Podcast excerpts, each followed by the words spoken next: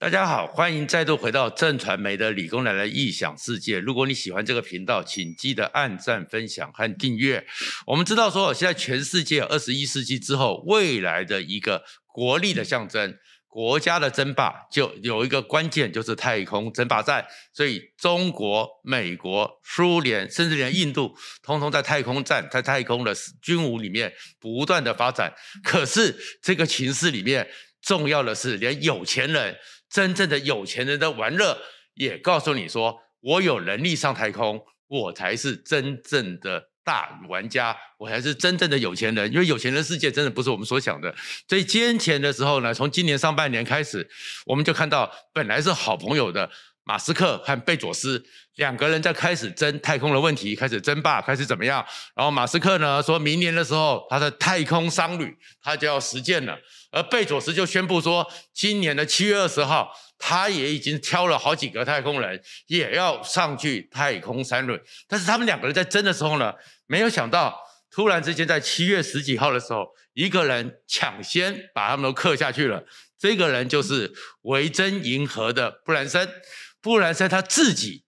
飞上去了太空，飞上去太空之后呢，下来之后。然后呢，他在太空里面呢，发表了一段献给为孩子们你们的未来。以后你不需要在地面上看天上的星星，你可以飞上来直接看星星。然后他用的呢，就是维珍银河他所用的一个这样的一个飞行方式。而这次布兰森呢，它的特殊在哪里？它的特殊是，它这次飞到的是离我们地面上八十六点一公里的地方。而这个地方呢，八十六点一公里的地方呢，这个呢叫做宇宙边境。这个什么叫宇宙边境？就是在这个地方的位置上呢，其实大气已经稀薄到接近于是太空的状况，而整个重力呢，地球上的重力影响也非常的微小，接近是微重力状况。所以看到布兰森他们呢，可以在这个太空船里面呢，这样子的跑来跑去，动来动去。然后这个东西就叫做宇宙边界。那到了这宇宙边界，这个旅游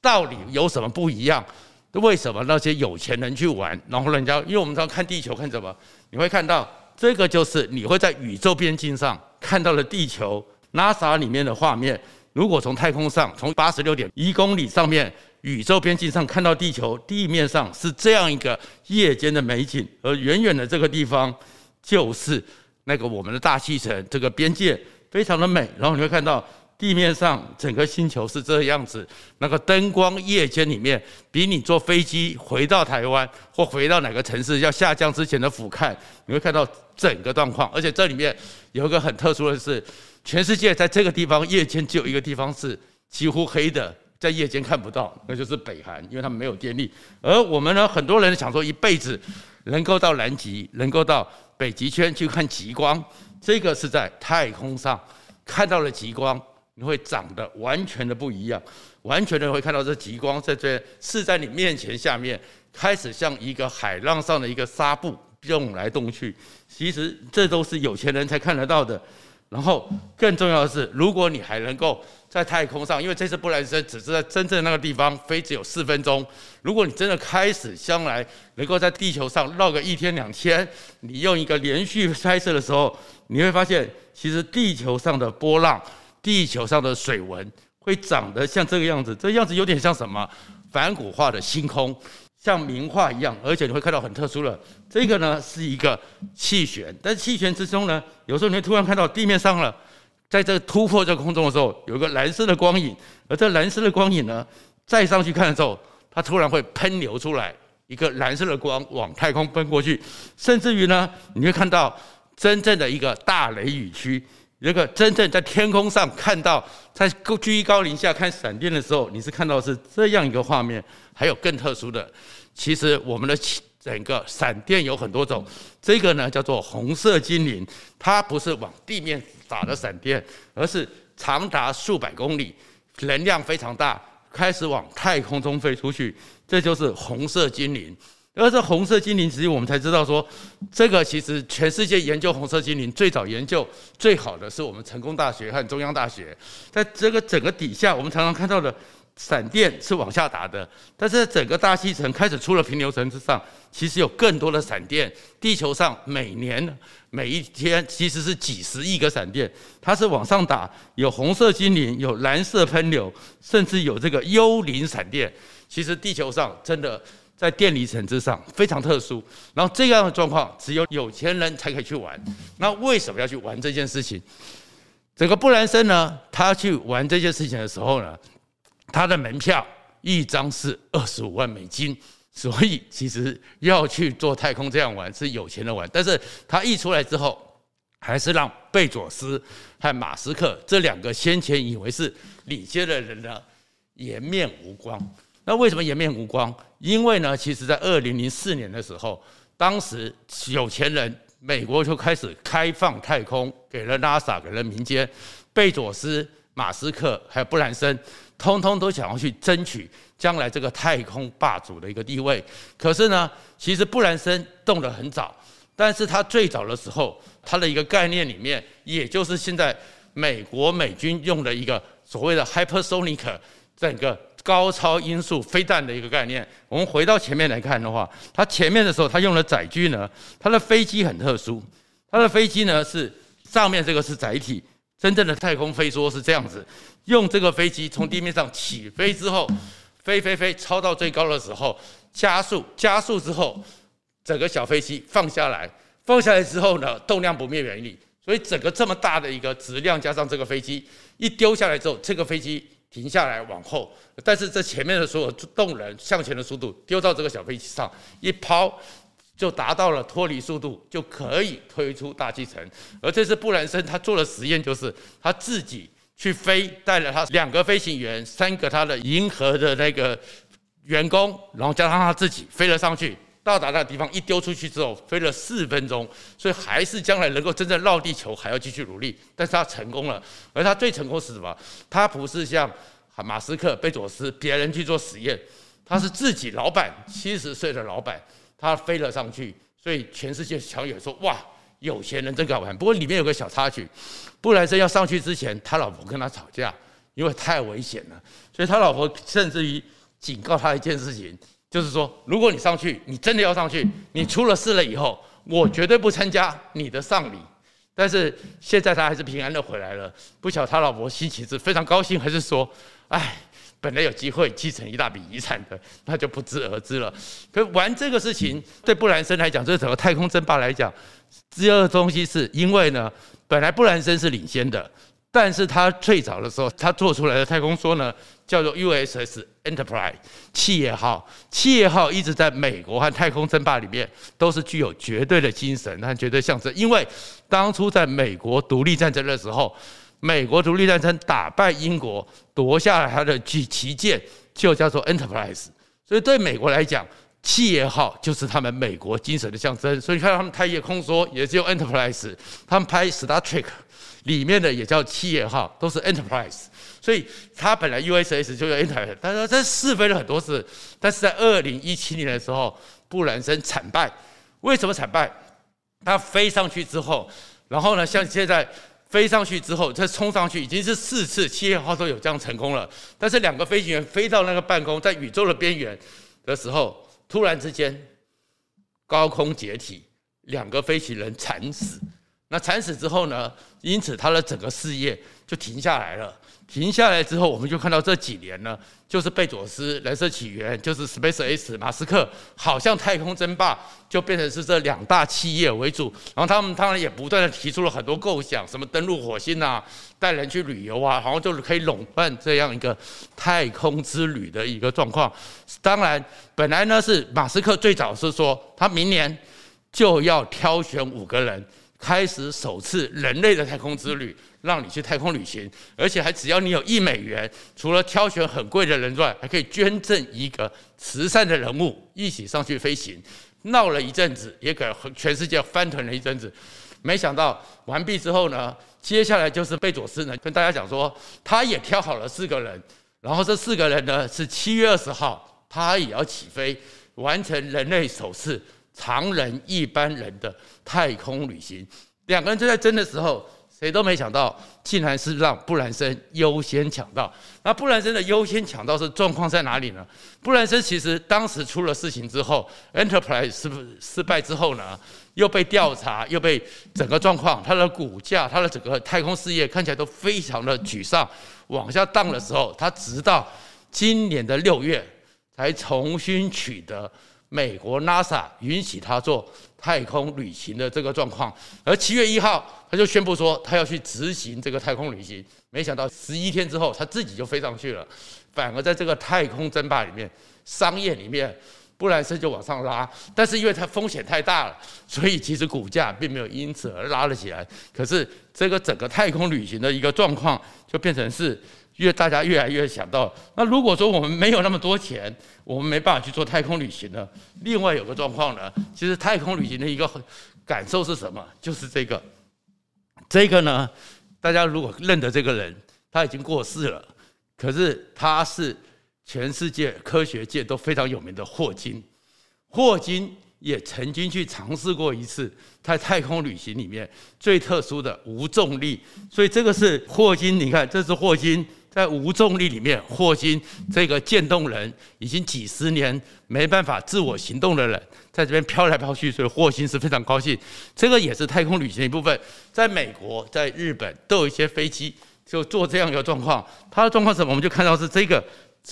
无重力的状况是，我开始飞机往上拉，大概要三十度左右的角度，然后顺着一个抛物线，因为我在拉的时候，在加速的时候，重力开始往拉高，所以肌力可以最大达到一点八。可在这过程中，因为我有个弧度，所以有反作用力，所以当你在拉的时候，到它这条红线的时候呢，你刚好反作用力跟肌力平衡，所以这个时候你身上是感受不到重力的。就在这一段大概几分钟，七分钟到十几分钟的弧度里面呢。其实，因为你的反作力和重力的平衡，人在飞机里面是会飘起来的，所以你会看到像零零七，像那个不可能任务，有些状况都是去飞，这也是一种感受到无重力飞行、太空旅行的一种乐趣。然后玩这些的时候，你就知道人类开始其实可以征服了。所以这也是其实很多时候，但是太空中呢，有些麻烦。麻烦是什么？大家都想说去太空旅行或怎么样，可是，在太空中呢，有个状况。因为太空里面的重力跟地面上不一样，所以曾经呢，美国呢曾经尝试过做一件事情，就是因为根据广义相对论，速度越快，时间流逝的越慢，所以他们在前几年的时候找了一对双胞胎兄弟，双胞胎兄弟第一个弟弟在地面上，哥哥就到太空站待了大概比较几个月的时间下来之后，真的，他们其实双胞胎，但是哥哥真的比弟弟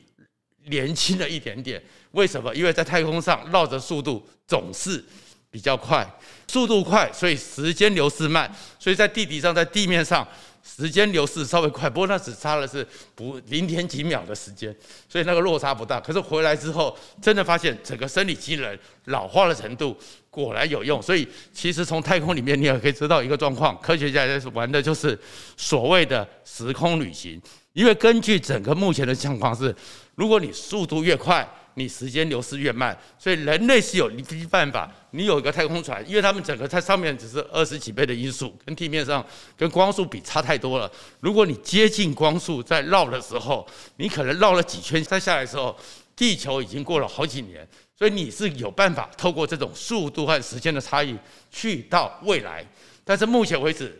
没有任何理论告诉你你可以回到过去。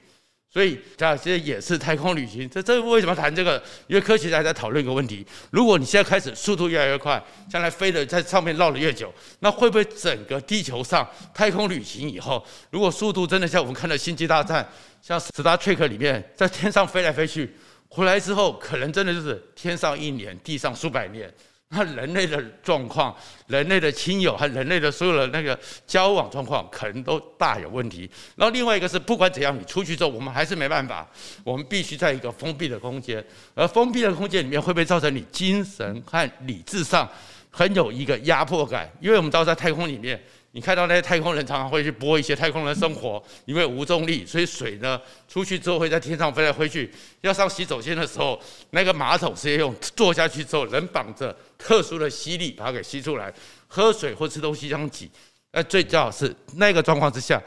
会造成肌无力，或肌肉上的钙质的流失，你怎么解决？甚至最麻烦的是精神上的压力。俄罗斯的太空人曾经上太空之后，发生了一件事情，什么事情呢？上去第一批的时候，大概在一九七零年代的时候，会有些幻觉，他们竟然会在太空里面，好几个太空人回来回报说，他们感觉到见到了上帝，然后这个声音呢非常真实，就是孩子。这不是你该来的地方，回地球去吧。所以，其实，在上面一个封闭空间里面，精神状况是我们太空旅行接下来去想的，你怎么去解决？然后最有名的就是美国的一个女太空人，那个太空人呢，她上去之后，她跟另外一个太空人，男的太空人呢，是彼此之间是有一些恋情，但是有些恋情呢，他飞到太空里面做。做实验，然后跟地面上隔了很久的时候，有一天她发现了一个状况，她的男朋友呢，跟另外一个女的太空人，另外一个 NASA 里面工作的其他的人呢，开始有互动，开始有认为的婚外情。她发现有小三介入了，那有小三介入怎么办？她非常的愤怒，而整个精神本来太空人都是万中选一、千中选，应该精神意志非常好的，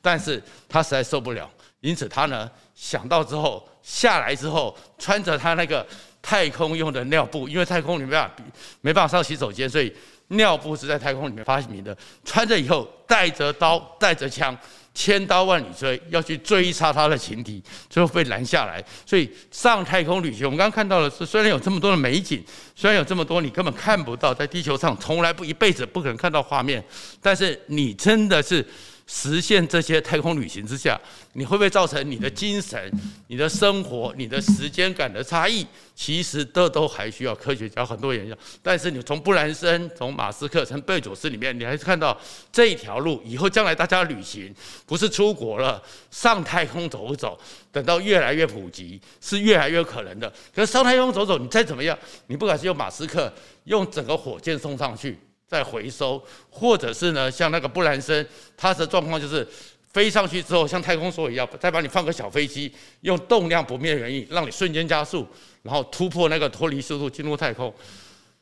这些东西其实成本都很大。美国的实验就是，如果你把一公克的东西送到脱离速度到达太空，就要一公克的黄金。所以，像我这个八十公斤的人要送到太空，不管那些设备怎么样，成本就是八十公斤的黄金，其实是很贵的。那有没有什么方法去解决呢？所以，全世界其实还有另外一个，那可能是将来我们真正太空旅行最后的 solution 是什么？就是太空电梯。什么叫太空电梯呢？就是说，在我们地球上三万多公里的地方，我们现在从最早发射的三颗卫星。就是现在的通讯卫星，那个叫做同步轨道卫星，就是它在三万多公里的时候，它的运转速度跟地球的自转速度是一样。所以，比如说，为什么上次我们那个吉里巴斯这个岛那么重要？因为吉里巴斯在赤道附近，它上方附近就有个同步卫星，所以地球再怎么转，它就永远在那个定点，跟着地球这样子在转。三万多公里，我们有三个同步的广播卫星，就可以让全世界的通讯永远是过。所以，如果你在同步卫星的轨道上有一个太空站，而在太空站里面你拉一条太空电缆，直接到达地面，这样子的这个状况，它会跟地球是一个同心圆的在旋转，它不会摇荡，因为在其他地方你那个线会管，太空站会变成转动的，但它是跟地球这个定点永远同步，所以这个同步轨道，它接下来就是。科学家在想的叫做太空电梯。如果你拉一条缆线下来，就像我们缆车一样，你从地球上坐上去，缆车直接送上去。那这样子的话，你就不需要动辄用火箭这么大的火力去推动。而在这太空电梯里面，所以过去是美国提出的构想，最近中国也宣称他们要去在十年之内做出他们的太空电梯。在里面有个关键，那条缆线它的强度要很强。那条缆线如果拉三万多公里，然后它不会断裂，怎么去支撑？然后你要送上去的速度，电梯的速度，其实很有趣的是，科学家发现这种缆线的材质答案竟然会是在蜘蛛身上。我们看到现在很多的材料，很多的韧性，因为这条缆线韧性要很强，而全世界目前科学家所能找到韧性最强的绳索，竟然是要有蜘蛛基因。蜘蛛基因到底？我们看蜘蛛丝这么细，它强韧到什么程度呢？NASA 做过实验，像我这支笔这么粗的一支，如果它都是蜘蛛丝所制成的，这样粗的一根蜘蛛丝立在那边的时候，波音747载满了人和货物，全速前进，急速撞上去，结果这条绳子不会断，而波音飞机会被拦下来。所以现在科学家在想的就是有没有办法在材料上，如果能够突破做到这个状况，所以将来我们的太空旅行就会变成是用这种太空电梯直接上去，而且事实上，如果你直接上去，你用这电缆车可以不断的上去的时候，你就可以做一个像科幻电影里面一样。不是在小小空间狭窄，而是一个大型的太空站。而这大型的太空站在那个位置里面，物资材料你才可以有办法建行一个非常巨大的飞行的太空船。到时候你要出发的时候，你不是从地球上，因为你在地球上你要脱离速度。比如说你像美国航空母舰这么大的一艘，我们看到是上到太空里面都是小儿科。这么一烧的话，你要美国航空母舰这么大东西，你根本在我们的能量上是没办法把它直接从地面上送到脱离速度离开大气层。但是如果你有办法透过太空电梯在太空建立一个太空港的话，太空旅行都有可能了。那当然是我们所以说今天呢，当然就有看一看，就是世界真的在变，旅行在变。这一段时间，全台湾、全世界因为疫情闷得要死。大家都想象说，我要去哪边玩，我要微旅行，我要怎么样出国？可是，真正你会看到的是，很快的话呢，也许十年、二十年之后，每个人都有机会像布兰森一样，每个人都有机会像马斯克一样，可以飞到天上去，真正看到原来你看的极光跟我们过去看的都不一样，它会是居高临下重新认识地球。谢谢大家。